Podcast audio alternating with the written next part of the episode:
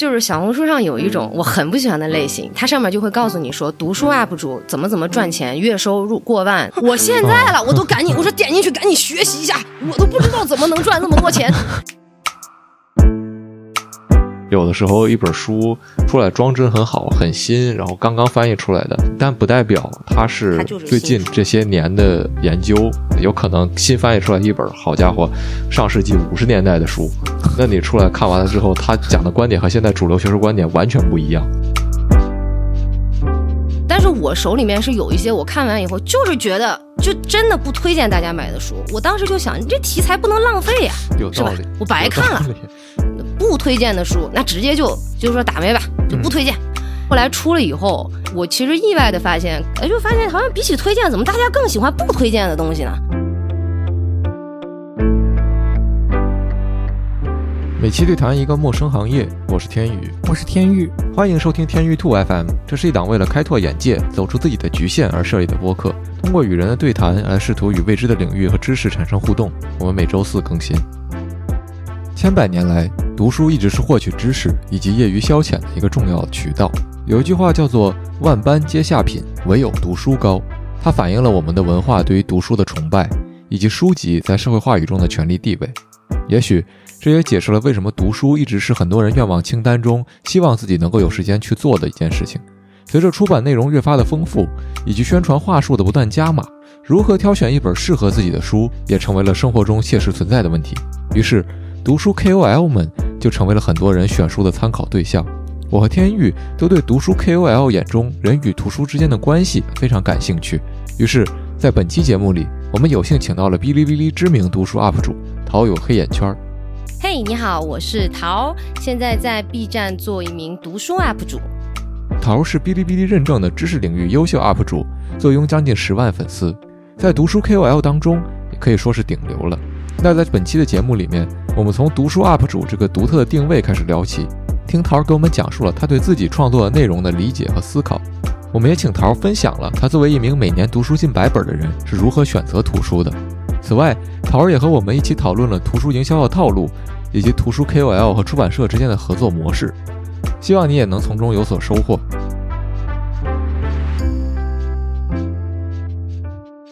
其实我们呃这个节目对谈的 UP 主也挺多的了，但是就是说，我觉得我每次都特别好奇的一个问题，因为我我自己也是算是 UP 主吧，你怎么定位自己？其实我也觉得挺模糊的，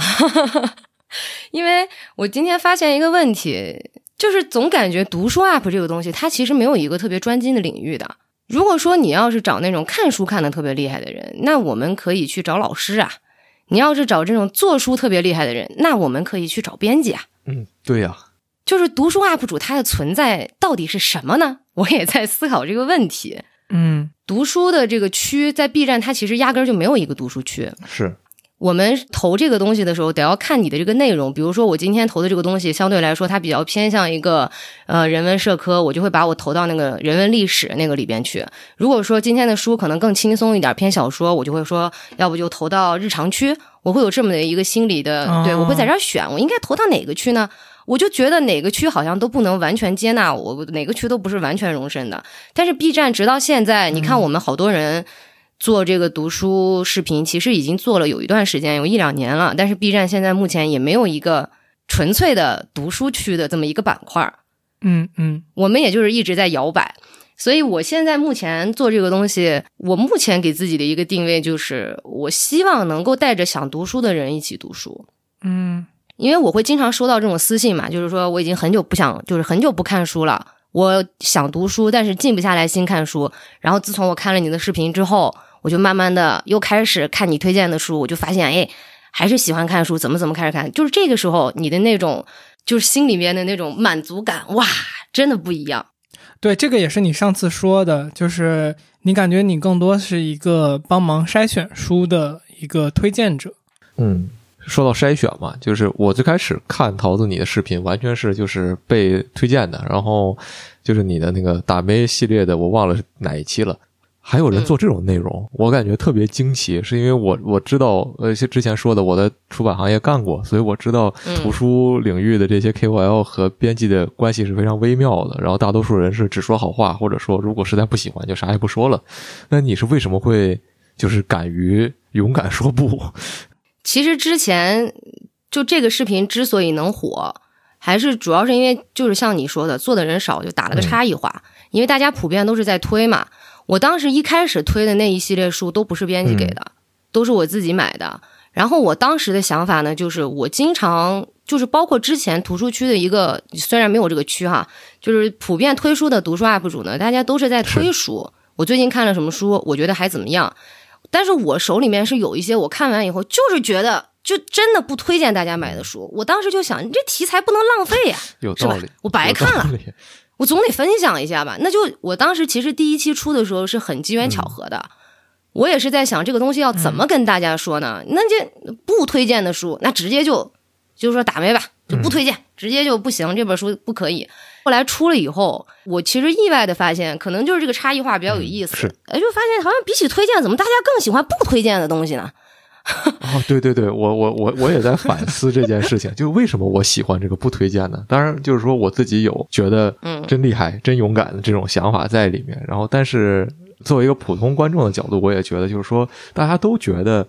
会不会说看到了不推荐的东西，然后就避免了踩雷，有一种赚到了的心态。对，肯定会有，就是因为读书相对来说需要花比较高的时间成本嘛。我之前就想了，这个东西一定得有人做。因为你比如说，你看一个电影，它可能一个半小时差不多就看完了。你吃一顿饭啊，花点钱，然后吃的不好不好吃也就完了。但是读书这个东西，它是要花费你生命中的最起码得三四个小时吧。尤其是如果看书看的比较慢的人，嗯，不好看停下来不就行了吗？那我就花钱买了，你不让我看完。我来分享一下，作为一个读书没你们那么多的人，就是就是大白你说的这个不看不就完了吗？就是我总觉得，就是读书没有那么多的人，他对自己的判断能力本身就有一定的不自信。这个我也是这样的，我也是这样的，对，都是这样的啊。就是我最近看了一本书。呃，我就指名道姓了，就是就是有一本书叫《高绩效教练》，这本书在就是我觉得商业书籍类里边还是推荐的次数比较多的，经常被提起来。然后我就反正列到了我今年书单里边。我前一段时间就在看，我看了前百分之十，我觉得这书讲的有点儿你说它没用吗？它我还不知道，这才读了百分之十，说不定人家这个厉害的东西在后边呢。然后就这样的心态读了百分之十、二十、三十、四十、五十。看到一半我还觉得这书这书没什么用，然后我才算了吧，就是不要再浪费时间了，然后才弃了。但是我这个时候已经读了一半了呀，就是你像像你们说的，时间已经投入进去几个小时了。我懂的。哎，你这书评分还挺高的，八点多呢。嗨，但这书具体的话，可能有我个人的这个判断的问题吧。就是你是不是能判断一本书好坏的这个自信与否，会决定刚才大白说的那个不看就完了嘛？就是。我我思考了一下你说的这件事情，我觉得它本质上还是就是说你读书想干嘛？因为你读书只是一个消遣的话，那真的就是可以随时不看。我也有过就是像你说的那种，我不自信，因为比如说我在做一个新的领域的这种，呃，看看他们这个研究领域写过什么书的时候，我就。比较困难，因为就是说，虽然很多很经典的著作有很多人写过书评，我的导师也告诉我说，你一定要看看书评。然后，但是你有时候觉得说，我不看完怎么能形成一个自己的完整的世界观呢？但是你你看到自己不喜欢段落的时候，呃，你就有的时候也会纠结。你你只有在很对自己很掌握的很熟悉的东西时候，你才知道哦，这个我需要，那个我不需要。但是你是新手，你就不敢这样说。嗯，对。所以说，其实我在做这一系列的视频的时候，我自己是会有一定的，就是我会先甄别一下。我其实目前为止，我看到过的很多名著，我有不喜欢的，但是我不会打灭这些东西。包括有些朋友跟我说，他看哪本的名著不太好的时候，我一般都跟他说：“你再放一放，因为不同的人生阅历，然后在不同的这种。”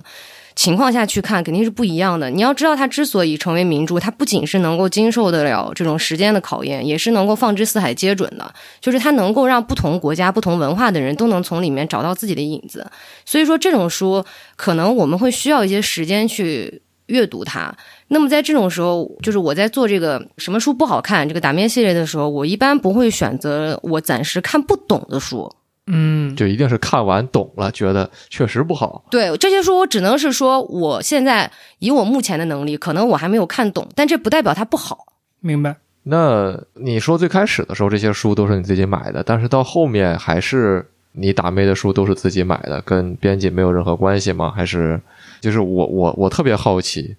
嗯，这个我能理解你为什么好奇，因为确确实实有一些书，如果你说不好的话，你跟编辑之间的关系的确是会僵。嗯，大白当时就是我们讨论邀请你的时候，他特别说了这一点。如果如果说桃子，我特别想邀请你，有一个原因的话，就是这个原因。我一定好好解答您的这个问题。就是首先我在收书的时候，目前为止，我们其实接就是当你到达了一定粉丝量的时候，给你送书的人是很多的，所以说我会有一个甄别，就是是不是我真的愿意看的。如果说我真的不愿意看，我收了它也没有用。对吧？所以说，嗯其实在，首先在刚开始的时候，我会先筛选掉一部分，但是剩下这个书呢，的的确确有不好的。不过目前为止啊，我做打咩的时候呢，基本上都是我自己的书，因为我跟你说实话，编辑送的书我不敢，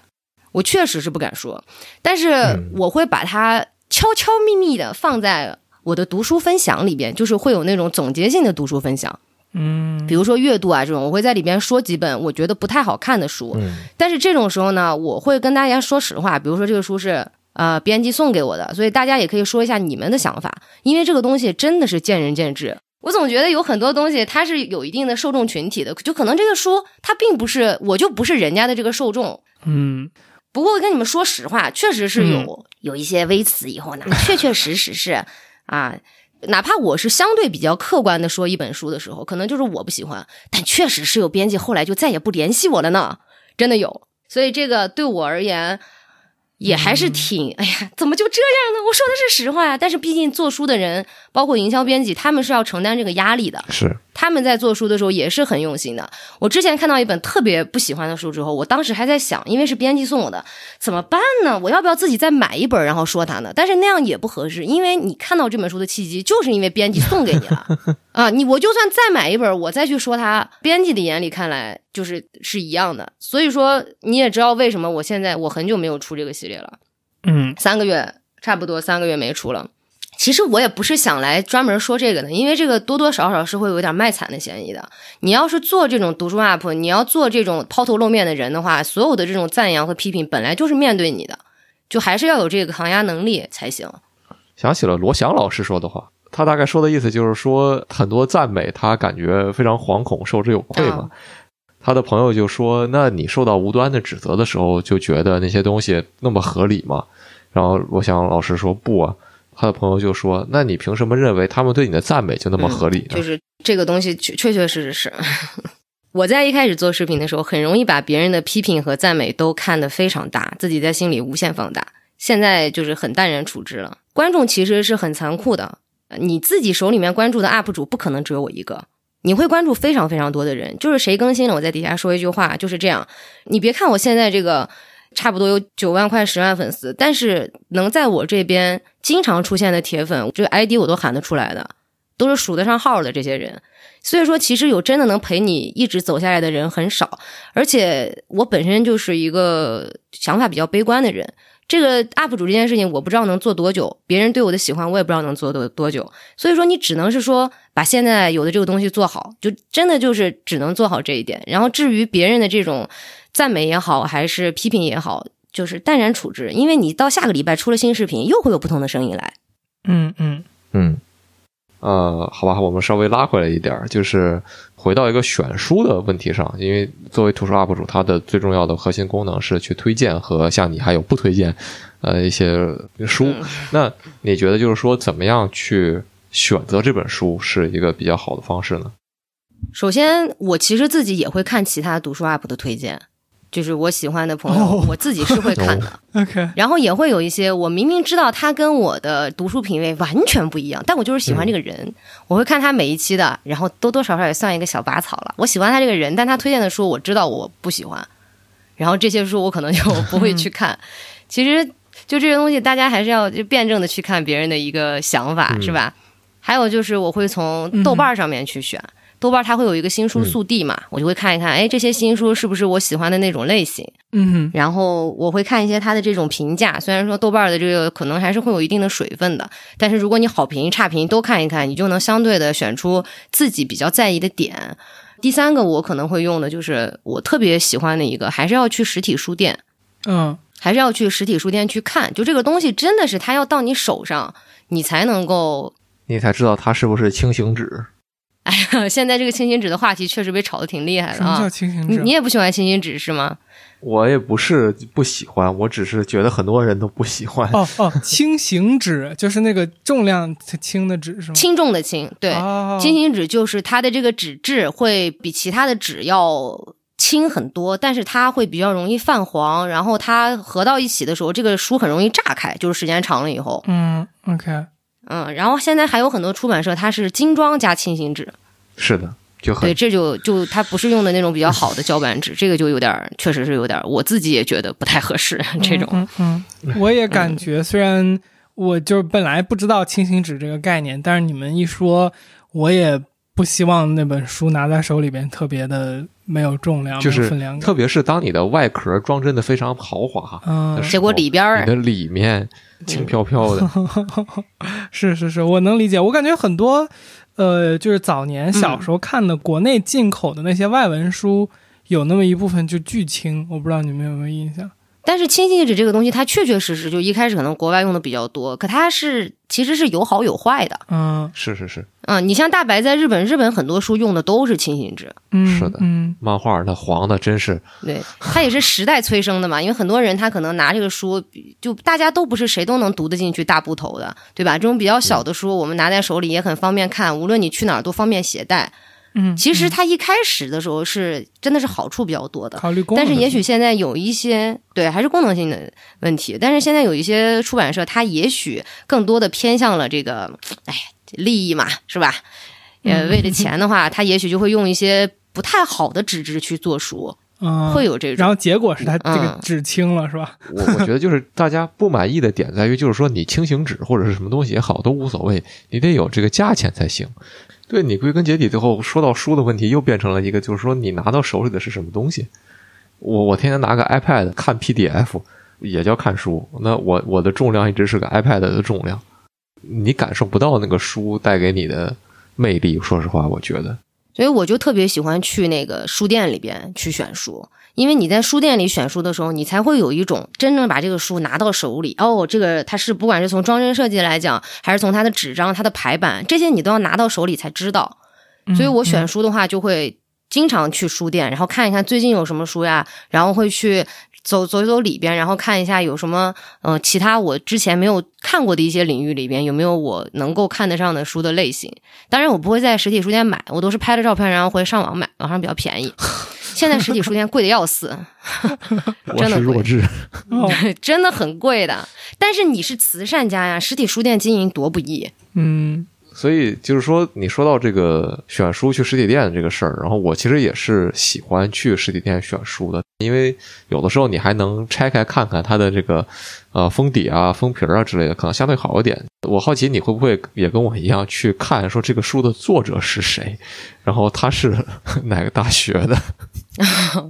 我倒是没有这么看，但是我特别喜欢看书的版权页，嗯，嗯，能看到啥？看这个书，它版权页上，比如说它的这个原文书的原名是什么对，嗯它以前叫什么？然后它的就是最一开始出版是什么时候，上面会标，嗯然后包括这个责编是谁，然后这个书的字数，我特别喜欢看书的字数。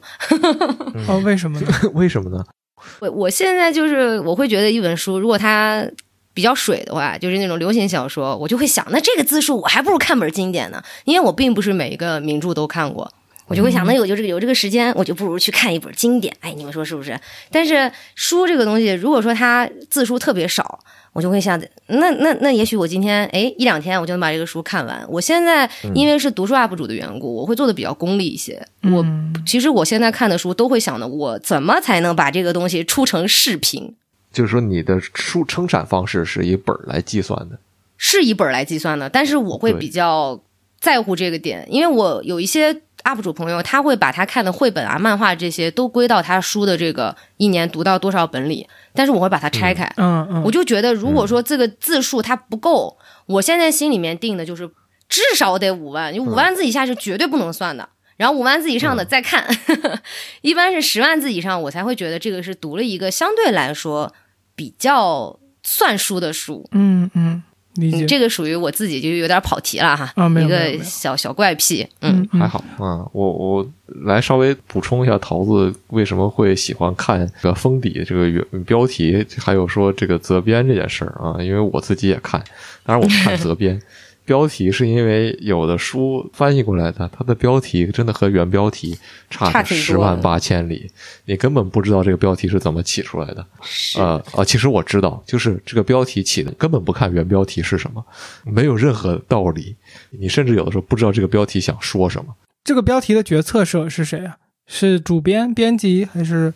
嗯，不同公司可能不一样吧，嗯但是总之是有一个决策的人的。然后还有就是年份，其实也是挺关键的一个信息了，就是因为有的时候一本书，特别是也是翻译的，就是说出出来装帧很好、很新，然后刚刚翻译出来的，但不代表它是最近这些年的研究，特别是就是研究类的东西嘛，有可能新翻译出来一本，好家伙，上世纪五十年代的书，那你出来看完了之后，他讲的观点和现在主流学术观点完全不一样。嗯。嗯那你怎么看？就是说，如果你知道这件事儿，那当然没关系。就是说，这是一本很好的书，没问题。OK，你你看的是当时的研究观点。那但是如果你不知道这件事儿，就有问题。嗯，所以说，重点其实不是这本书的问题，而是说你知道不知道。关于这个出版社他们所做的这个决策的问题。对对对，我之前看过一本社科类型的书，就是讲消费主义的。然后那个书我看的时候是觉得挺新的，结果在看了看呢，我就发现它这个里边用的所有的图表都停留在二零一零年。嗯然后这本书我还看完了啊，嗯结果后来我一查，这个书它其实确实是新的，但它是一个再版。我就在想，那既然你是再版，而且现在已经过了十年了，为什么这个书你不可以加一些新的图表呢？因为没联系作者。没有作者，他还出了新的序，哦，作者我很生气。嗯嗯，然后我就把那个作者拉黑了。还有还有联系方式吗？还是之后就不买了？不是不是不是，在我心里，在我心里的这个小名单上拉黑了。就好像我也有拉黑了的译者。是的，大家应该都有看外国文学的，应该都会有，因为有些人翻译的是真的不行。我我要触发 PTSD 了，对不起然后对？换一个话题，不要让你想起不美好的回忆。啊，没事儿，还我我们还是在这个话题上再稍微停留一会儿吧，因为我觉得，特别是刚才陶子你讲看豆瓣儿的差评，豆瓣儿的差评，我觉得很多的内容都是翻译不知所云。真的就是这个翻译确实，当然这个所谓真的假的也只是我个人的判断，就是他真的不知道翻译的是什么，也有就是说这个人没看懂，然后怪翻译。哎呀，我真见过这种差评。就我喜欢的书，我就看评价，他翻了一个根本看不懂，打了个两星，气死我了。但是你转念一想呢，就是豆瓣上这个评价，它其实就是很主观的。包括我们做读书 UP 主也是，有些人他会过来跟我说，说你这个讲的一点都不客观，怎么怎么样。我说我就一人儿，你让我怎么客观？我还能给你搞什么学术研究吗？我一个星期出一篇论文呀，我能把所有人所有观点全给你叭哒叭放在这儿？几十年代的人是怎么样想法？不可能的，这个观点其实就是很主观的。所以我就说，大家去豆瓣上看这个评价也是，咱们辩证一点看，你看看他讨厌的这个点，你讨不讨厌？你要是觉得无所谓的话，那就照样去看就可以了。嗯嗯你说到了一个，就是说，其实不完全是读书的问题，就是更多的时候，我是在大众点评上 发现这个问题的。随着差评多了，你会发现各种问题都有，然后你这个时候反而又失去了判断的一个标准。这个还是要看你自己的取舍嘛。你就比如说，有人说，哎呀，海底捞这个服务实在是有一点太太殷勤了，我不喜欢。那你就看你喜不喜欢这样类型的服务就好了嘛。嗯书其实也是一样的，就比如说有人说这个翻译特别差，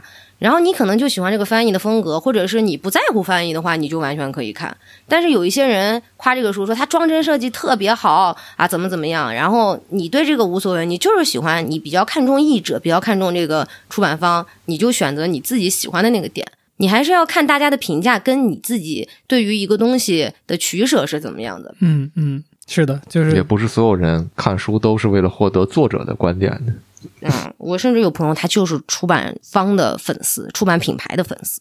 哦，OK。我记得之前聊的时候，就是桃子，你有说豆瓣上面的这些呃书评也是比较就是一真一假，或者说有些是啊，有水分的。对对对对对对对对，就是这个是一般你是怎么判断的？这个其实就跟你判断电影的评价的方法是一样的。你比如说，电影突然涌进来一批好评，突然涌进来一批差评，其实这个都是有问题的，因为大家的观点不可能如此的一致，嗯 OK，就不至于两极分化，但是一定会有自己的想法的。但是我不知道，就是你说的这个突然涌进来，是说，比如我啊，去看评论区，然后发现大家的观点都极其一致，还是说，就是比如说你前两天看这本书的时候，它的评分还是比如说我我不知道啊，就四颗星，然后突然一下有一天变成了五颗星，因为我不可能作为一个普通的读书的人，我我肯定不会就每天去看这个书的评分的走向嘛，嗯，你可以看那个日期嘛，评价的日期。嗯，对，建议普通读者去选的时候呢，你们就要进到那个豆瓣里，因为他们那个短评都是有日期的嘛。首先，你看一下它那个日期是不是在同一个范围之内的。比如说，很多书它也许都是，就比如说三月下旬，他送了很多的这个 KOL 让他们去评，因为不光是 B 站 UP 主，其实还有很多的豆红也会接书。嗯嗯嗯，然后这个时候呢，大家就普遍会打一个相对来说比较好的分数。不过新书我就是不太建议大家去看那个几点几的那个评分，还是看短评会来的比较有参考力一点。如果说想要看那个评分的话，建议大家就是老书可以看那个评分。或者说，你如果出的这个书是再版，他以前作者他出过其他的书，你可以去参考一下那些评分。啊，如果是再版的话，如果译者一样，就可以参考一下前一版的评分。嗯，嗯这样明白了。OK，就是短评反而是真正就是普通人读完书就过去甩一嘴 的结果，是吧，？对但是也有一些就是专门让写短评的，啊也有，就是写一下这个书，我觉得怎么怎么样，就还啊就是大家，嗯嗯、就是这么一说，觉得去选书还是挺麻烦的一件事儿，是吧？嗯，是啊就是你要是啊，真的是挺麻烦的，但是总比你选完以后看到一本烂书要强得多。嗯嗯嗯，是的，就是我感觉就像你你刚我们刚刚说的这些东西，既然我们注意到了，那人家出版商 肯定也注意到了。到时候他再注意到，我也没办法，我也不知道。这个世界实在是，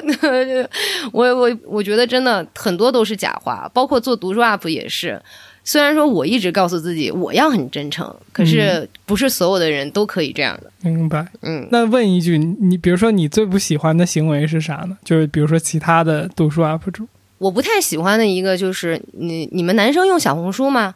我用，啊 那你一定是一个女性的好朋友，可以看看小红书。小红书上这个氛围还是挺好的。嗯，就是小红书啊，他在推荐的时候，哇塞，那个推荐语写的，你们是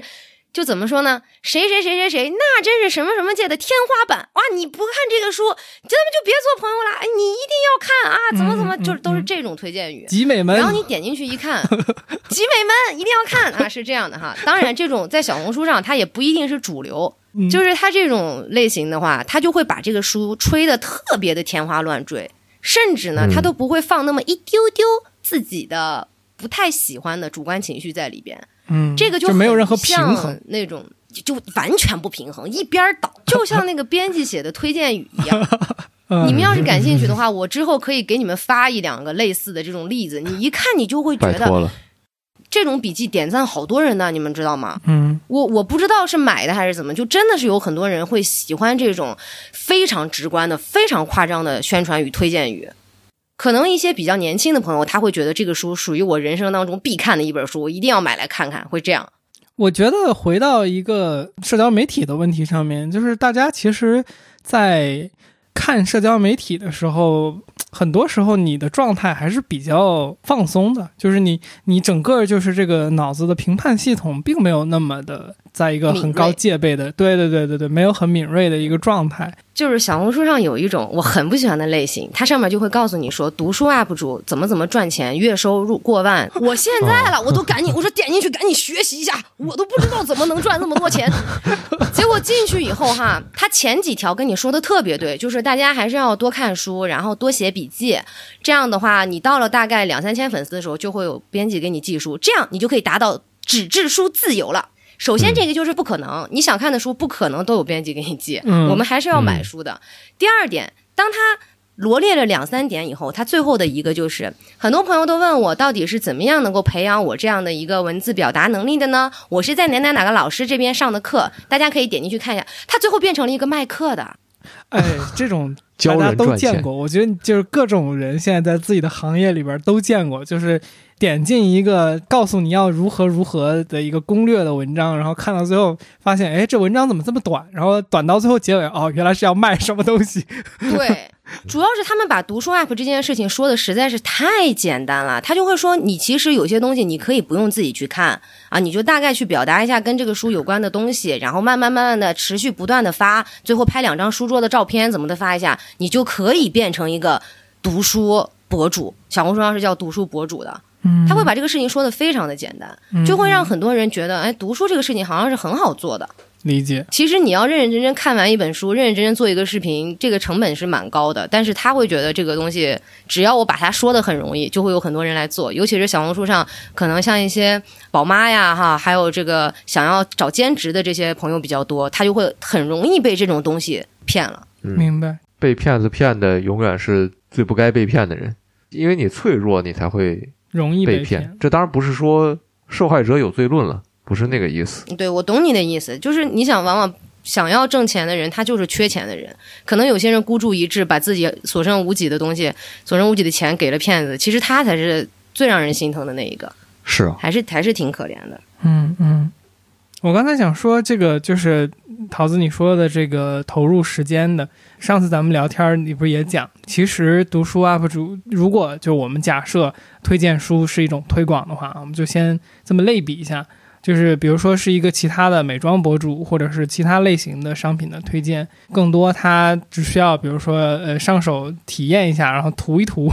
说一下就是品牌方说的卖点，就那个 brief，基本上就可以了。但是就是读书 UP 主反而是你们需要投入更多的时间来把这个书读完，然后你才能输出你的观点，对吧？那这个首先时间投入就其实反而比其他的要更多。不过 确实，大白说的那个是有道理的，就是出版社其实普遍你要跟美妆公司比，那是比不了的。嗯嗯嗯，是的。出版社都很穷的，嗯我现在认识一个编辑，就是他现在做的这一个书系，他就告我说，就是已经快要做不下去了，嗯，所以我下个月就准备专门给他们这个出一期视频，哦。这个我是一分钱没有拿的，我纯粹我我想看接下来的书，我真的不希望这个书系就这么、嗯。就这么消失了。也是一个日系的书，然后他做的大白应该知道，他做的是文库本，啊，这个是应该是国内比较靠前的，做的是纯就是那个它是一个非常标准的文库本做的，而且它的纸质特别好，特别细腻。嗯。我就想的这个书系如果它做不下去，我会很难过。是但是当遇到这种情况，你说我会问他要钱吗？不会。首先我知道他没有，其次这个事情是我愿意去做的。我那天跟那个编辑聊，我说咱们咱们下个月开始出出这个视频，然后你跟我聊一聊，我们争取在四二三这个读书日之前把这个出了，也许大家会。多买一些。他说：“你怎么比我还着急啊？感觉你比我还想卖。” 我说：“我真的不希望这个书系就这么没有了，因为我太喜欢了。嗯嗯，那就还是说到盈利的这个事儿吧，就是说，嗯你觉得作为一个 UP 主，你你方便讲讲，就是说你是怎么盈利的吗？啊，这个是不是太 太隐私了？这个没有关系，因为我现在基本上没有在靠这个东西盈利。但是我目前就是作为 UP 主，我只拿过激励计划的钱，但是读书方面，比如说出版社啊，还有就是出版方营销的这些钱是没有拿过的。我就是带货，就是帮着发那个券儿，有佣金，这个是有的。但是大部分营销编辑在找我们的时候，他也不会问说你们的这个具体的这个推广的呃收费的是怎么样个收费标准啊，他不会这么问，他就会说，哎，那个你看一下我们这个书你喜不喜欢？如果你喜欢的话，可以帮我们推荐一下之类的，都是这样的话术。我嗯我我我觉得你这个就说到了，就是说图书 UP 主整个生态圈儿可能都面临的这个问题就是这样。对对对，那你觉得是为什么导致了这样的一个现象？就是无无论是什么体量的 UP 主，因为我偶尔也会有人说要不要给我书，然后话术可能跟你这个大差不差，就是说他好像没有一个说面对级别更高的 UP 主有什么更多的优待，很少。没有，我五千粉丝和九万五千粉丝的时候收到的就是话术是一样的。那那这个你觉得是为什么呢？我觉得可能首先一开始大家想的就是，哎，我觉得可以用这个赠书的方式来让更多的人看到我们的书，就是作为营销编辑的话，结果呢，当他送了你书之后，没有想到读书 UP 居然把这个东西拿出来推广了，嗯，就是在他还没有收钱的时候，可能就是本着一种纯喜欢的立场，然后把这个书推广了。当一旦有这样的例子出现以后，我想哈、因为出版社它在营销方面的这个预算可能也不是特别多，然后当他一发现这个东西我不用花钱的时候，大家就约定俗成了，那就这样吧。对，嗯我的呃理解可能跟你差不多吧，就是说这条路走得通，然后就没有改进的必要了。你能不花钱干嘛花钱呢？他们现在目前有的是会说要置换，这个置换是指，他会给你相对来说金额比较高的书，比如说，呃，你愿意给我们出这个的话，我会给你四百到五百的一个选书的这么一个区间，你可以在我们设的书里面去选。当然，这个书四百五百啊是定价哈，不是网上网络上电商的这个折后价。更不是成本价。明白呃，。对，当然不是成本价，就是它的那个定价。但是，一般这种我们就是会，我会拒绝。嗯，这种置换就是说你出一个他们指定的内容，然后他给你这个，所以你才会拒绝，是吗？这倒也不是，因为他们毕竟没有出钱，所以说他们在这方面的要求不会特别的多。嗯，当然会有一些要求，我只是觉得，如果我一旦拿了你的东西以后，可能我的说话就不会那么自由，不会那么真诚了，因为拿人手短嘛。这个会不会也是图书 UP 主的这么一种大家都有的心态，才导致这么一个现象？因为每个人可能都会觉得，就是很有说，可能如果我拿了人家的东西了，我怎么客观的评价这本书呢？但是大家同时又都想，我都拿了你的书了，我怎么好批评他呢？这个就是我们最开始聊的问题了。嗯，嗯，，对，就是感觉书这个商品和其他商品有一定本质的不同哈。它是大写的知识，给人感觉。虽然我觉得自从在出版社工作了之后，我的这个印象就被彻底的摧毁了，但是我嗯还是能觉得很多人是带着一个好的有色眼镜去看它的。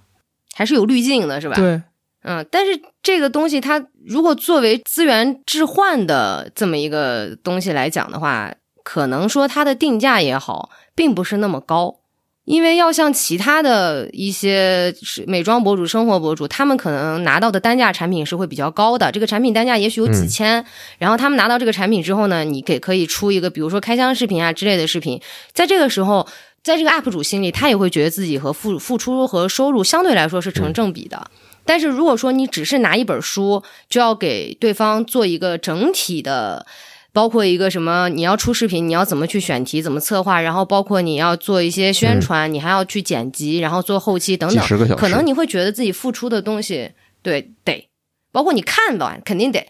嗯，你要做这个做很长时间，几个小时、十几个小时去做这个事情的话，那个是你会觉得，哎呀，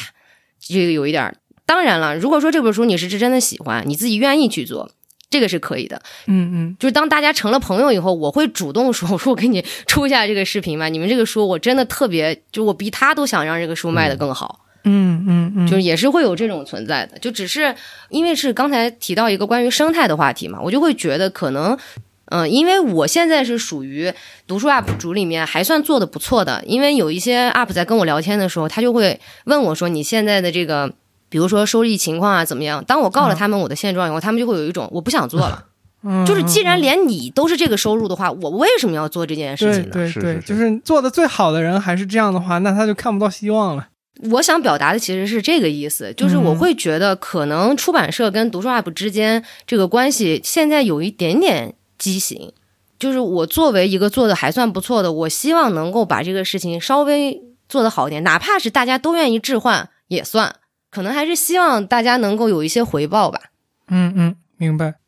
呃，好吧，我们稍微拉我回来一点。我来吧。嗯嗯，我作为一个就是看书没有你们那么多的人，问你们两个看书比较多的人的一些经验吧。第一个就是说，比如说我们现在有一个获取知识的一个需求，或者说我们想要去获取内容的一个需求，你们觉得就是这个场景下文字媒介和其他媒介之间的区别是什么？我可以先举一个小的引子啊，就是说，因为我有时候觉得，就像播客的这个内容形式存在，就是桃子，你肯定也看到过，就是我们邀请嘉宾的时候，我们会跟嘉宾说的一个点是说，我们这个比较长。呃，对我们比较长，所以你的观点是能够说清楚的。讲的比较细，很多就是对对，就是我觉得有些观点啊，有些内容啊，你是需要足够多的篇幅，你才能真正传达清楚的，嗯对吧？那比如说，是否文字媒介的其中一个优势就是在这种地方了，就是通过文字的这个媒介，一个东西才能够真正完整的讲清楚。你大白怎么看？呃，文字这个媒介，它是一个高度凝练的这么一个东西，所以说它是呃，可能相比于其他媒介，比如说呃视频也好，音频也好，需要更多的这种、呃培训和斟酌的这么一个东西吧，因为就是说它给你的时间和空间的感觉更加的自由，也像桃子说的，就是说一本书你可以一个你喜欢的方式去看，一个视频你虽然理论上现在伴随着剪辑和鬼畜的各种技术，你也可以喜欢的方式去解构自己的视频，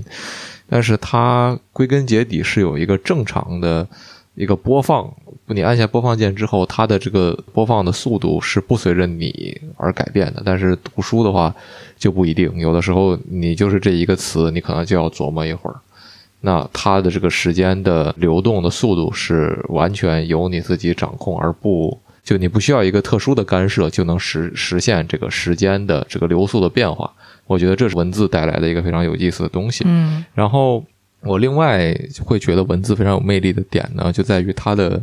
呃，也是跟时间有关的，是它留存的长度。就是我记得应该可能是你讲过的，我忘了是你在哪儿看到的。你说现在可能说最适合把一个东西永远留存下来的办法，还是在石头上刻字儿。就是我觉得这个东西给我带来的思考就一直是，就是说媒介它以什么样的形式存在，就是说你的进入这个媒介的先决条件和入口是什么？比如说你想要看视频，你需要有互联网，或者你曾经需要有互联网，或者再退一步，你需要你需要有电。这些东西是非常重要的，就是这些呃基础设施，你平时在享用便利的现代生活的时候，你是不会去考虑到的。但是，一旦这些东西都没有了，你还剩下什么呢？嗯哼，如果世界末日的那个时候，我周边就肯定就是书。那个时候，也许电视不能播了，手机没有网了，可是书还是一直在你的身边。你无论什么时候，你都可以拿起来，无论什么时候都可以从里面获取你要得到的信息。他们各有各的利弊吧，你最好两者都有。我特别希望以后，呃，嗯前些年可能有这种卖碟的方式，好像 Disney Plus 吧，还是哪些电影院来着？就是说，你去买一张这个电影网上点播权的同时，他给你一张碟。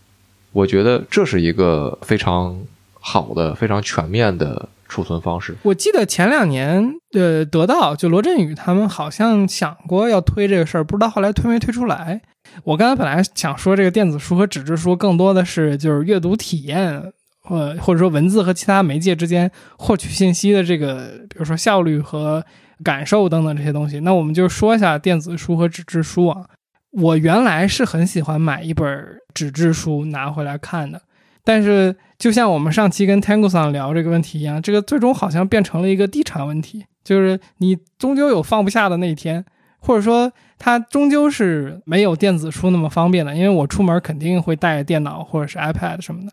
那你电子设备里的书，你就任何地方都可以去继续阅读它。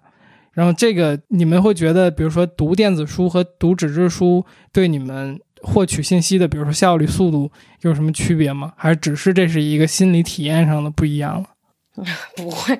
我其实我是那种我不太喜欢电子书，但是我当然认可大白说的，就是他们两个人其实是各有利弊的。电子书肯定是有它的优势的，只不过呢，可能是出于我个人对于电子产品的一种不信任。所以说我不太喜欢电子书，嗯就比如说我以前在一些电子的 A P 就是 A P P 上面写了那个日记啊什么的，可能他就会直接给我那个 A P P 就已经就倒闭了。但是书这个东西，你可能就是永远都 它永远都在，这个是我觉得很有魅力的一个点。然后包括你们刚才说的，比如说出门啊什么，其实我出门，我最近出门开始带书了。以前呢，我不太好意思带书，我总会觉得我要在地铁上看书，别人会觉得我很装。对，其实我我看的书并不是说有多么高深，就真的是觉得地铁时间长想看，但是我很怕别人看我的那个眼神。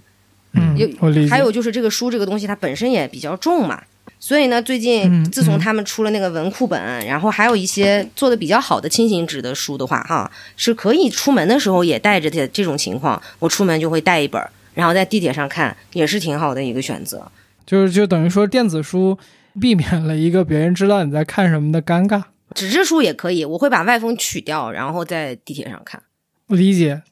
OK，请问两位怎么理解 讲述的那些知识服务？我很喜欢的读书 UP 主李乌鸦说过一句话：“书还是要自己读的。”我是在想啊，就是真的他是在推书，可是看过他的这这支四十分钟左右的视频之后的这些人，真的会去把这本书再看一遍吗？我很怀疑，嗯毕竟都四十分钟。如果只是对，如果只是点到就好的介绍，我觉得就是我们现在做的这种十分钟左右的，其实足够了。嗯，我我讲书一直就有一个很重要的原则，除非这个剧透哈，它是不影响剧情，是不影响大家在看书的阅读体验的，不然这个书我是不会剧透的。我不会把那个书给大家讲的特别的透彻，我会从找一个切入点来带引大家的兴趣，嗯然后最终让让大家愿意去自己买来这本书去看。他们看的时候会发现有很多的点，哎，我都没有讲到，但是他们会找到很多的惊喜。嗯，我觉得当一个人他阅读到一本书的时候，无论是他最后看侦探小说发现真相的时候的那种激动的感觉，还是他看完一本治愈系的书得到的一些能够温暖人心的东西也好，还是像什么经管类的书籍，他学到的很系统全面的知识也好，没有任何人有权利剥夺他最后看到这些东西时候的那一份感动。你没有人有权利做这个事情的，尤其是他们把这个事情做得非常的商业化。一旦这个事情做的商业化以后，我就看不到一种真的是在帮谁谁谁在做吗？真的有很真诚的在做吗？我觉得其实是没有的。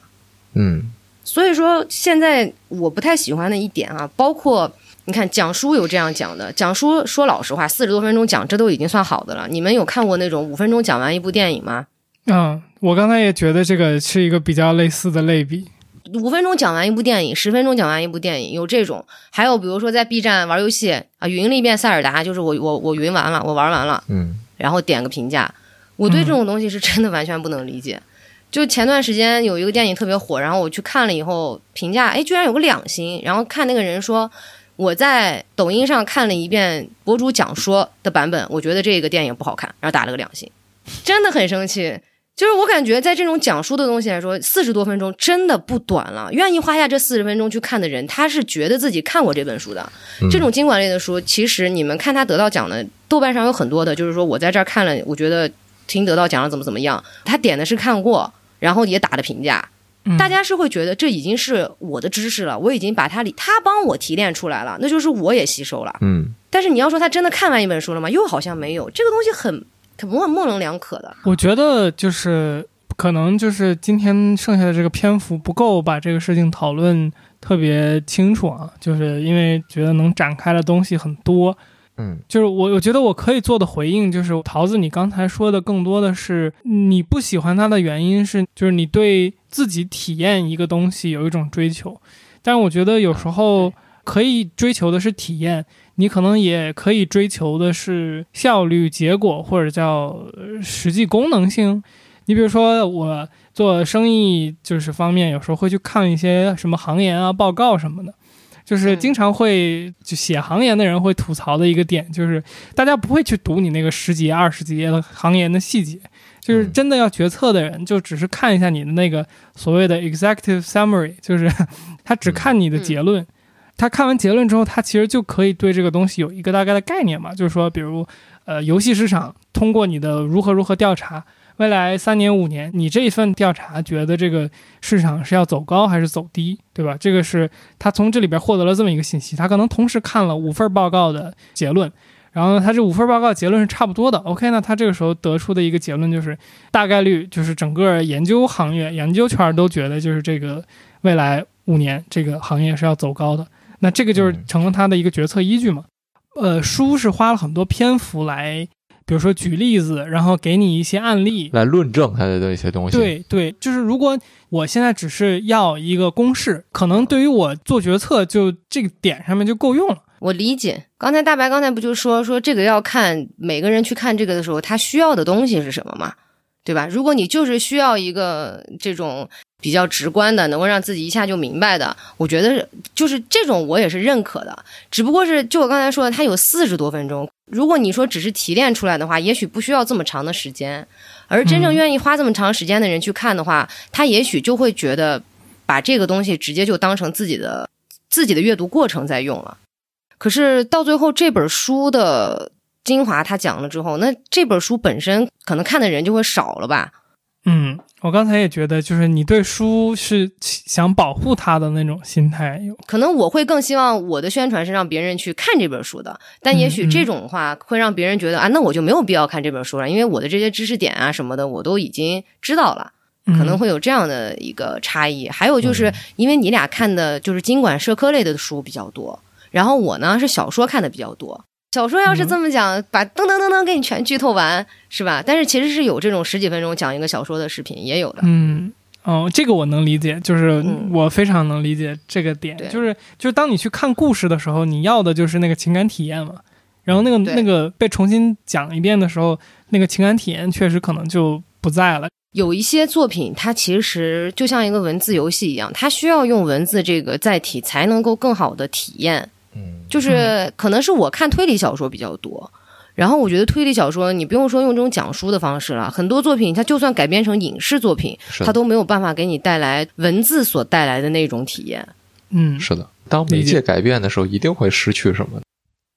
嗨，这里是后期的天宇。作为一个短暂在出版行业工作过的人，我在本期的对话中呢，也第一次从另外一个视角理解了这个一直带有一些认知光环的行业。从不同的角度看待事物，也是我们在天娱兔 FM 一直想要做的事情。不知道你对阅读有怎么样的体会呢？或者你对于出版行业有什么样的新的补充？希望你可以和我们一起在评论区里交流。也非常感谢在最近几期里给我们留下长评的朋友们，因为你们的评论，我们也受到了更多启发。OK，做个预告，如果你还没有听够本期节目的话，下周四我们将会更新本期节目的彩蛋。在彩蛋里，天域问我和桃儿，一本书是如何从无到有最终出版的。那么我和桃儿也就结合了各自的经验，分享了一下对这个流程的认知。如果你对这个话题感兴趣的话，就关注一下我们吧。下周四我们会准时更新。另外，天娱兔 FM 自己听友群现在已经开启，如果你想加入我们，和我们一起直接聊天，请在微信搜索“好友 ID 天娱兔 FM”，拼音的天宇，阿拉伯数字二，最后加上 FM，记得是添加微信好友而不是公众号，然后备注一下来聊天，我们会尽快把你拉进群里。最后呢，如果你觉得我们的节目做的还不错，或是你从中得到了一些启发的话，请关注、点赞、评论，或是把我们的节目转发给你的朋友。相信你的转发和评论也会加深更多的人对某一领域的了解，这也对我们做节目有非常大的帮助。好，感谢，让我们下期再见。桃子能不能介绍一下在哪里看到你的内容啊？大家可以到哔哩哔哩去看，因为现在只有 B 站才有了，可以去 B 站来看我的视频。我的 ID 是桃友黑眼圈。好，好。那就感谢桃子来参加。好，嗯，感谢二位的邀请，拜拜。